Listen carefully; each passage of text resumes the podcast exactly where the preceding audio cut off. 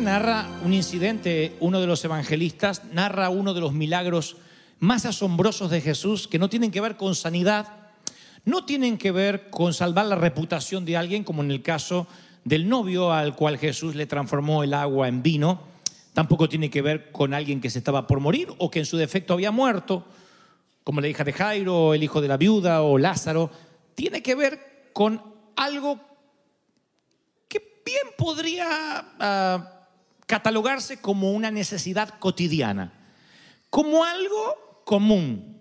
Pero de pronto los milagros se meten de manera intrusa en las cosas comunes, cuando uno confía en Él y simplemente le entrega algo significante. Con algo insignificante Él puede hacer grandes milagros. Y el evangelista, uno de los evangelistas, eh, Juan, en el capítulo 6 y el versículo 9 del libro que lleva su nombre, dice, él lo relata de la siguiente forma, esto de, de hacer un gran milagro con poquito. Dice, algún tiempo después, Jesús se fue a la otra orilla del mar de Galilea, el de Tiberias. Y mucha gente lo seguía porque veían las señales milagrosas que hacía entre los enfermos. Entonces subió Jesús a una colina y se sentó con sus discípulos. Faltaba muy poco tiempo para la fiesta judía de la Pascua. Cuando Jesús alzó la vista, vio una gran multitud, mucha gente que venía hacia él, y le dice a Felipe, ¿dónde vamos a comprar pan para que coma esta gente? No se pierdan esta pregunta que la hace el mismo Señor. No es irónico en lo que está diciendo, tampoco es una pregunta retórica. Realmente el Señor le está preguntando a Felipe, que era vecino del lugar, ¿dónde vamos a comprar comida, lunch para toda esta gente? Él, Jesús lo dice para ponerlo a prueba, porque ella sabía lo que iba a hacer, opina el evangelista Juan. Ni con el salario de ocho meses, ni con ocho sueldos podríamos comprar suficientes lunch para alimentar a cada uno, responde Felipe con buen tino, porque era la respuesta que tú o yo hubiésemos dado al ver tanta multitud. Pedro le dice, bueno, pero hay un muchacho que ahí tiene cinco pancitos de cebada y dos pescados. Pero ¿para qué? ¿Qué vamos a hacer con eso para tanta gente? Jesús dice, hagan que se sienten todos como que van a comer. En ese lugar había mucha hierba, mucho césped. Así que se sentaron y se eran cinco mil los varones. Jesús levantó los pancitos y los pescados, dio gracia y lo distribuyó entre todos los que quisieron y estaban sentados. Lo mismo hizo con los pescados. Una vez que todo el mundo quedó satisfecho, que comieron bien, que se llenaron, dijo Jesús, ya que voy a hacer el milagro de la multiplicación, que sobre algo para el perrito también. Recojan los pedazos que sobraron, no quiero que se desperdicie nada. Así que lo hicieron. Y con los pedazos de los cinco panes de cebada que les sobraron a los que habían comido, llenaron 12 canastas. 12 canastas para que, no sé, se llevaran a la casa. Jesús cuando multiplica no es solo para el momento, te va a multiplicar para que tengas al otro día, para que pongas en el freezer, para que invites a la suegra. Increíblemente Dios hace esos milagros. El punto central del milagro de Jesús es que alimenta, según las escrituras, cinco mil personas con cinco panes y dos peces. Juan dice, le pone un, título, o por lo menos los escribas le pone un subtítulo a la historia dice, Jesús alimenta a los cinco mil. Pero la misma historia dice que había cinco mil hombres. Y eso no era un congreso machista. Había hombres, mujeres y niños. Así que yo creo que entre hombres, mujeres y niños bien pudieran haber unas 20 mil personas. 20 mil personas, 15 mil, 18, partamos la diferencia, hagamos un promedio, había 20 mil gentes ahí. Este es un milagro que tiene que ver con lo cotidiano, porque cada vez que hablamos de algo sobrenatural, siempre estamos pensando necesariamente en el que está diagnosticado con cáncer, el que tiene un problema mental, el que sufre de parálisis, el que está en la pobreza absoluta. Pensamos que categorizamos a los milagros dependiendo de la ah, imposibilidad humana de hacer algo.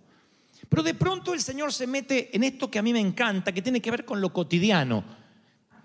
Y este mensaje va especialmente para personas aquí, porque el Señor me dijo que las traería con este propósito.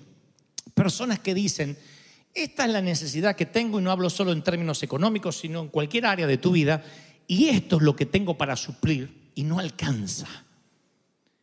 Hay personas con necesidades financieras y hay otras personas con necesidades sentimentales. Y hay otras personas con necesidades de cariño porque sienten una orfandad que se le metió en los huesos y le caló el alma. Y miran lo que le falta, miran lo que tienen y entre el debe y el haber no les alcanza ni para comenzar. No les alcanza ni siquiera para subsanar algo.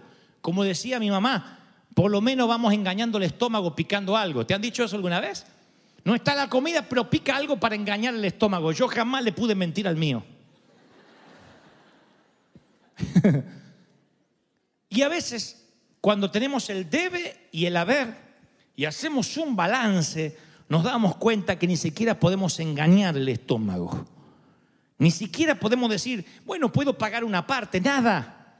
Este mensaje va dirigido para los que sienten que la montaña es demasiado alto para escalar, la enfermedad es demasiado grave para afrontar, la deuda es demasiado eh, eh, heavy o demasiado pesada para que puedas decir voy a sacar adelante y tarde o temprano voy a salir de esta situación.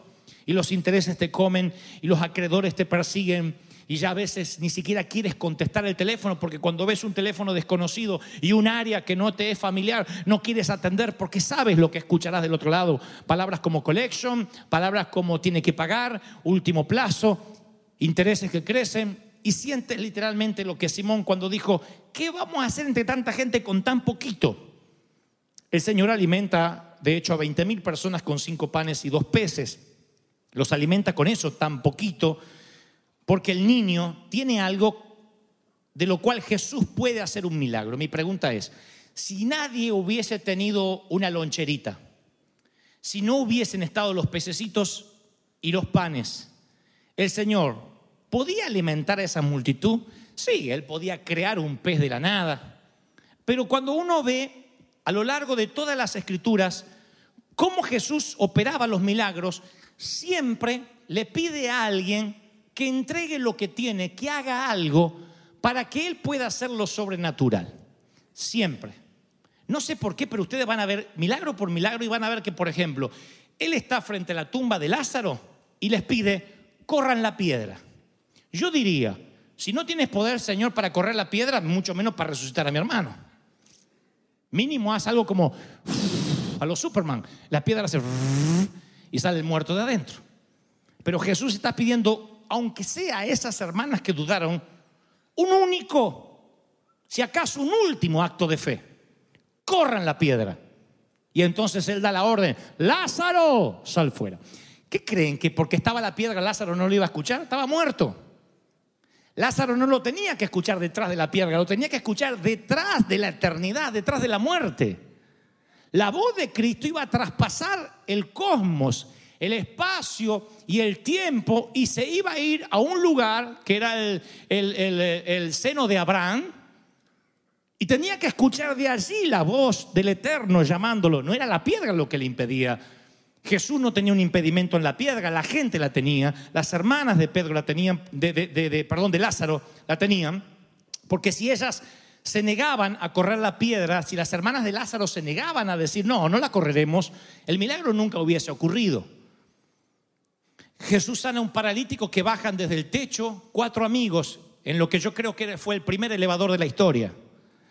Lo bajan y dicen, nunca he visto tanta fe. Le perdonan los pecados y le dice, toma tu camilla y vete. Pero Jesús no sabía que ese paralítico estaba afuera. En su omnisciencia no pudo haber dicho, hay un paralítico afuera que no puede entrar, no se moleste en romper el techo. Ya está sano allá afuera. Sí podía haberlo hecho. ¿Por qué permite que abran un agujero en el techo? Yo siempre digo, ¿qué tal si tocaban una viga de esas que sostiene todo el techo y se cae amigo paralítico y se mueren todos los que estaban adentro? Oye, tiene, tiene ahí a un ciego y lo manda a lavarse a un estanque. No puede sanarlo así nomás. Siempre Jesús está pidiendo algo. En este caso, le traen a él la viandita o la loncherita del niño y ese acto del niño de dar, lo único que tenía fue el catalizador del milagro. Porque si ese niño no hubiera compartido sus panes y sus peces, no habría habido un milagro de multiplicación. Así que lo primero que yo entiendo y aprendo de esta historia es que si quieres que Dios te bendiga lo grande, no esperes que lo haga si no le das lo poquito que tienes. Eso que tú dijiste, ¿y qué voy a hacer con esto? Entregárselo al Señor. Si no se lo entregas, no va a haber multiplicación. Ahora tú me dices, pero teológicamente Dios podría multiplicarme sin yo darle nada. Claro que sí, pero cada vez que voy a las escrituras, Él pide que le des algo, algo. Un pequeño acto de fe, algo. Si tú dices, ¿y qué le voy a dar al Señor? Cinco dólares, es una vergüenza. Si no le das los cinco dólares, no tendrás multiplicación. En el mundo natural, si tú das, te quedas con menos.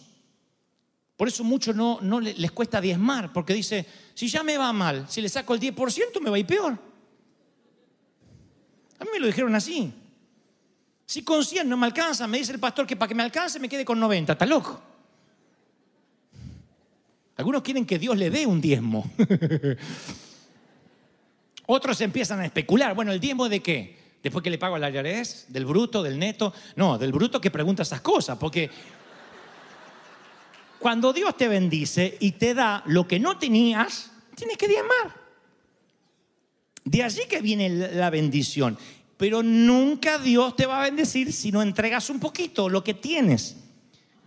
Hablo de dar, porque es la única manera en que Dios nos puede dar. Si nosotros no entregamos la loncherita, Dios nunca va a hacer un milagro de multiplicación, un, milagro de cálculos mayores. A veces tienes que dar lo único que tienes, lo poco que tienes para experimentar ese milagro. Pero cuando la cabeza se interpone en el camino del corazón, cuando decimos, no, no, no, no, no, no, lo, lo- lo razono y no tiene sentido, es así cuando nos perdemos el milagro. Yo imagino que el niño le dice, yo tengo esto, la loncherita que mi mamá me preparó para mí. Creo que fue la única mamá pensante de los 20 mil que había ahí, ¿eh?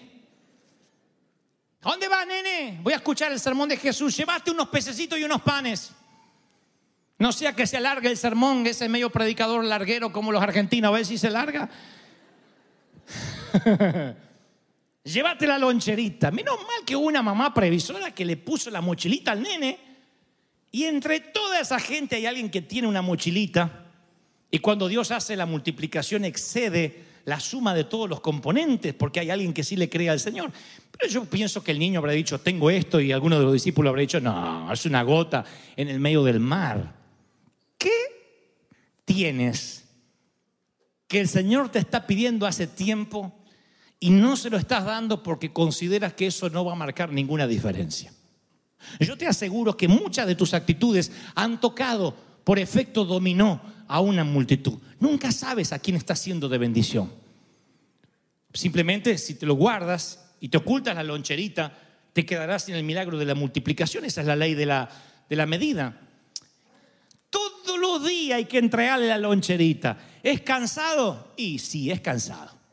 Porque uno tiene otra idea de prosperidad. Uno tiene la idea de que una vez uno hace un pacto y ya está, te hace rico para siempre. Eras Trump, eras Donald Trump. Ya está. ¿Y cómo te hiciste millonario? Y un día le entregué al Señor una linda ofrenda de como de mil dólares y a partir de ahí Dios me bendijo. No, es una ley de siembra y de cosecha. Todos los días tienes que entregar tu loncherita. Todos los días. ¿Qué es lo que tienes? ¿Qué es lo que sabes hacer?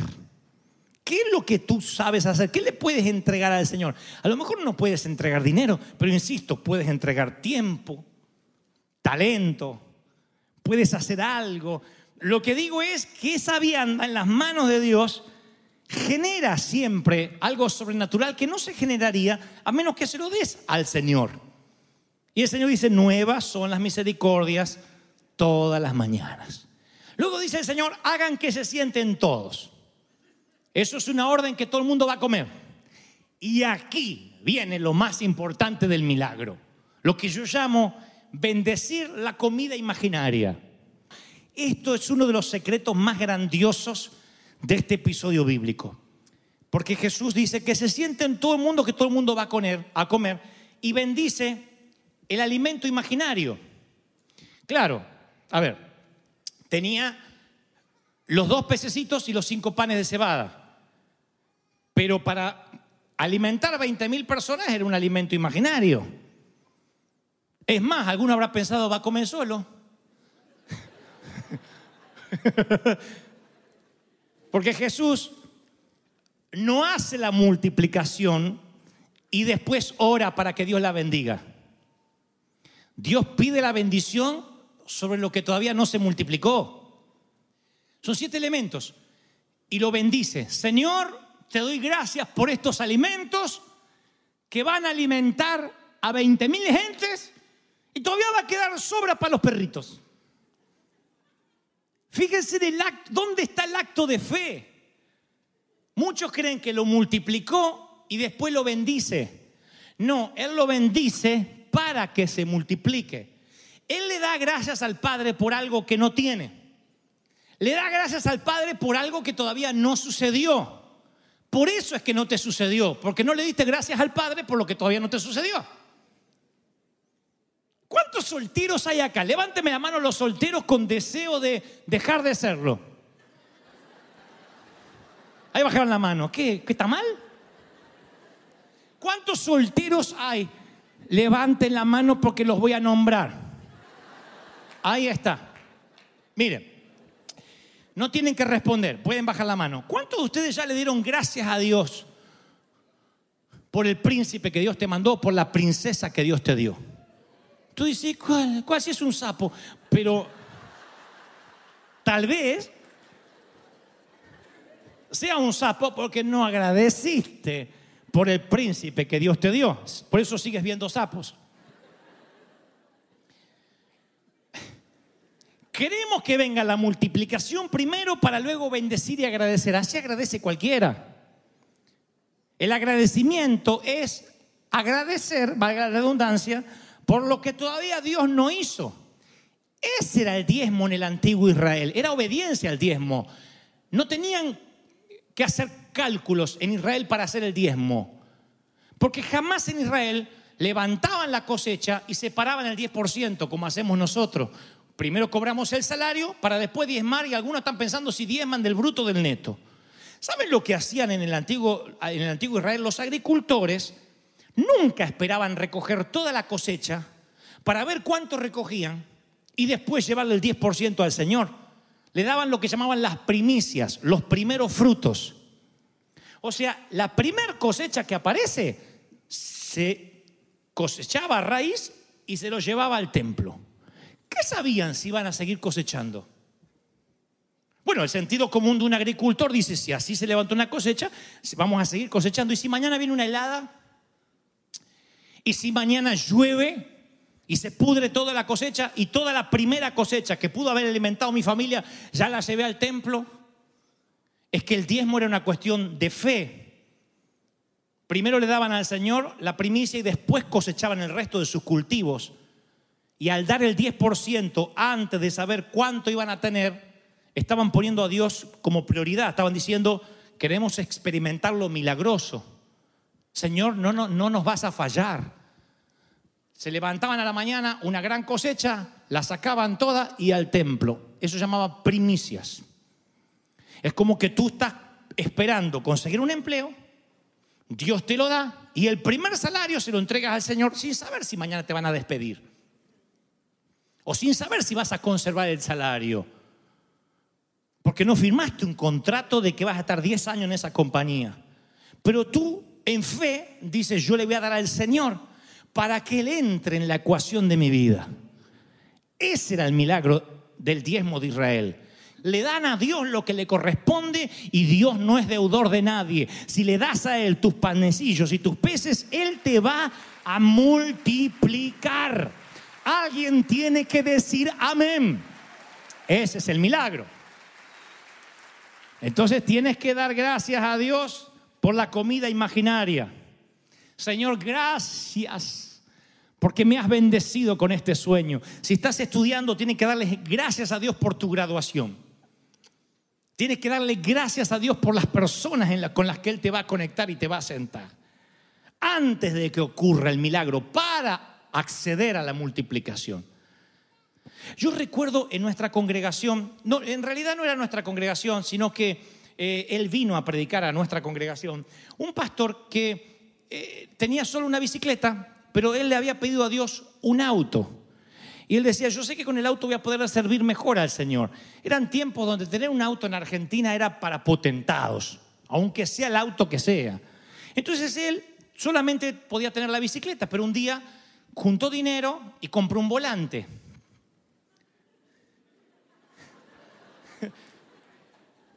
Y él iba, cuando me invitaban a predicar, con su volante. Decía, me lo tiene, como decía, me lo estaciona. Y el Ujier le tenía el volante y él predicaba. Y decía, y ahora me voy en mi Camry, mi Toyota. Pero que tenía nada más el volante. Pero él nunca dijo, oren por el resto del auto. Él siempre decía, hermano, den gracias a Dios, porque así como Dios me dio a mí un auto, así Dios te lo va a dar. Y todos a veces querían conocer el auto de él y él tenía el volante nada más. Algún soltero tiene que entender el mensaje que Dios está hablando hoy. ¿Por qué no agradece por el empleo que Dios te va a dar? ¿Por qué no dice, me voy a preparar, voy a hacer cursos porque voy a tener que hablar con gente muy importante? Dios, Dios te va a dar cuando realmente te obedezcas el mandamiento, te sientes a comer. Si no obedeces, el man- que se sienten a comer. Y no te sientas a comer y te pones la servilleta, no va a haber milagro. Tienes que creerle al Señor. Tu milagro ya ocurrió. Tu milagro ya pasó, ya ocurrió. La multiplicación ya ocurrió. ¿Sí o no? ¿Lo cree? Ya ocurrió.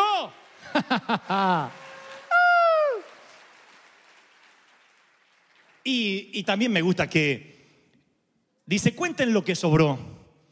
Y así lo hicieron y con los pedazos de los cinco panes de cebada que le sobraron a los que habían comido llenaron doce canastas.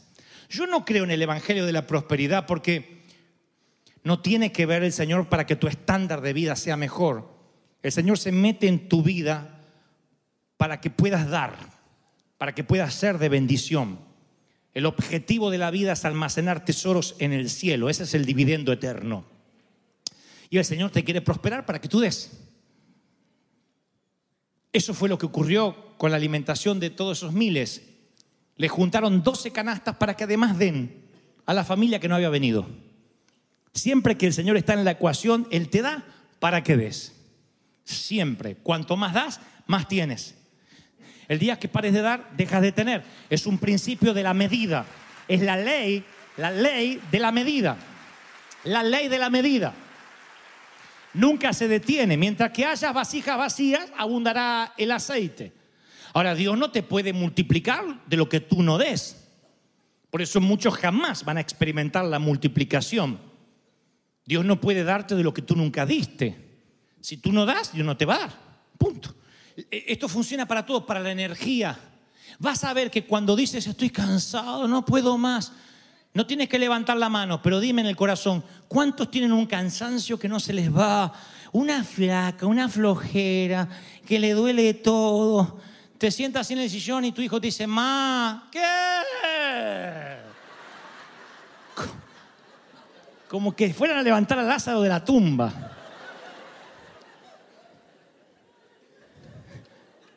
¡Sírvete solo! Que para eso ya tienes un año y medio.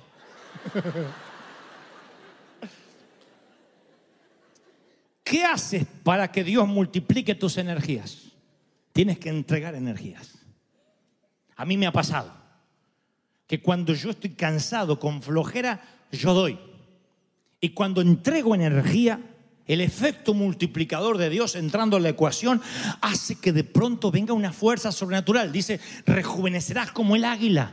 Ca- caminarás y no te cansarás, correrás y no te fatigarás. Dios renovará tu fuerza, porque donde Dios se mete, hay multiplicación. Bendito sea Dios. ¿Lo estás recibiendo? ¿Sí o no? Sirve, da, emprende, entrega. Es la ley de la medida. Conforme des, vas a recibir. Con la medida que tú mides, serás medido. Así funciona siempre. Lo que des ahora lo vas a cosechar, tarde o temprano. Tarde o temprano lo vas a cosechar. Es la ley de la siembra y la cosecha. Y tú dices, yo no puedo dar mucho, pero puedo honrar. Esos son tus panes y tus peces, tus pececillos y tus panes. Lo que sepas hacer, lo que des, empanadas, tacos, sonrisas, abrazos, un mail, un llamado, un beso, una mirada a los ojos. ¿Cómo estás? ¿En qué te puedo ayudar?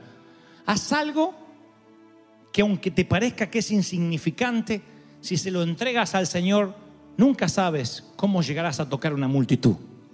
Pero tocarás una multitud si el Señor está en la ecuación. Eso es uno de los más grandes milagros que nos perdemos por no darle al Señor. Ahora, por último, y ahora sí es lo último. Tú puedes escuchar este mensaje y hacer efectivo todo lo que Dios te habló. O puedes ignorarme y guardarte tus panes y tus peces. Entonces tendrás almuerzo. De verdad, no necesitarás que el Señor haga ningún milagro. Comerás. Pero ¿sabes lo único que vas a tener? Cinco panes y dos peces. ¿Y sabes cuánto te va a durar? Today. Me gusta hablar en dos idiomas.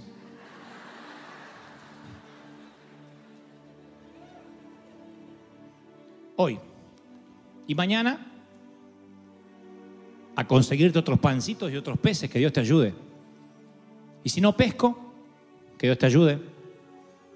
Y si no tengo otra lonchera mañana, tú quisiste vivir independiente de Dios, te comiste la lonchera, es eso todo lo que vas a tener. Yo me he dado cuenta hace mucho por mi salud mental, por mi salud emocional, me he dado cuenta que yo solo, sin Dios, no sirvo ni para hacer negocios, no sirvo ni para generar dinero. No soy como otras personas que dicen, no, no, no, a mí me, yo soy MacGyver. A mí me das dos alambres y te hago una compañía. Yo no. Yo soy de los que necesitan como el oxígeno al Señor. Y entonces, en lugar de comerme mi lonchera, siempre se la entrego. Cada talento se lo he entregado, cada don se lo he entregado. Y siempre termino ganando. A mí no me conviene sacarme el socio divino de encima. A mí no me conviene independizarme. A mí me conviene siempre tener esta sociedad. Que encima es tan bueno mi socio, tan bueno, que en lugar de pedirme 50-50 me dice, dame el 10 y el 90 es tuyo. No solo que le doy apenas el 10, apenas el 10, sino que Él me multiplica al 30, al 60 y al 100 por uno. Aleluya. Si crees que Dios habló, que se escuche ese aplauso esta tarde. es